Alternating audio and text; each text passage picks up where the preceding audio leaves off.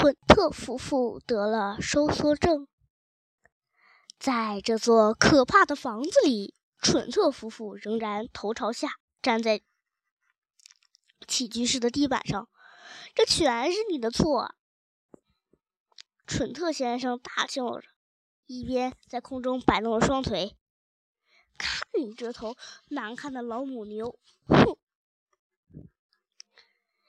你这头胡子拉碴的老野猪，哼！是你说让我们头朝下站着的，这样我们就不上下颠倒了。现在我们站在这里不能动了。也许你会被永远粘着，但我却不会。我马上就要挣脱了。蠢特先生的身体又摇又摆，又扭又晃。可是，他是弯呀弯，又曲呀曲，扭呀扭呀，摇呀摇。可是胶水还是把它紧紧地粘在地上，就像当初那些站在大死树上的鸟一样。脑袋可不是用来支撑身体的。如果这样长时间的拿大顶的话，他们就会得了收缩症。我正在收缩，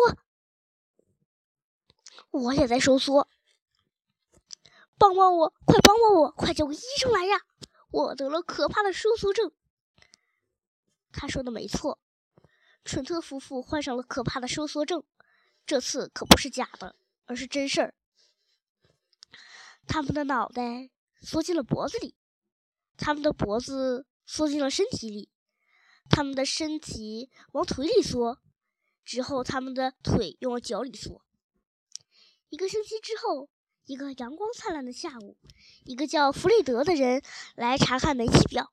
弗雷德敲门，没有人应声，于是悄悄地往屋里看。他看见起居室的天花板上堆着两堆旧衣服、两双鞋和一根手杖。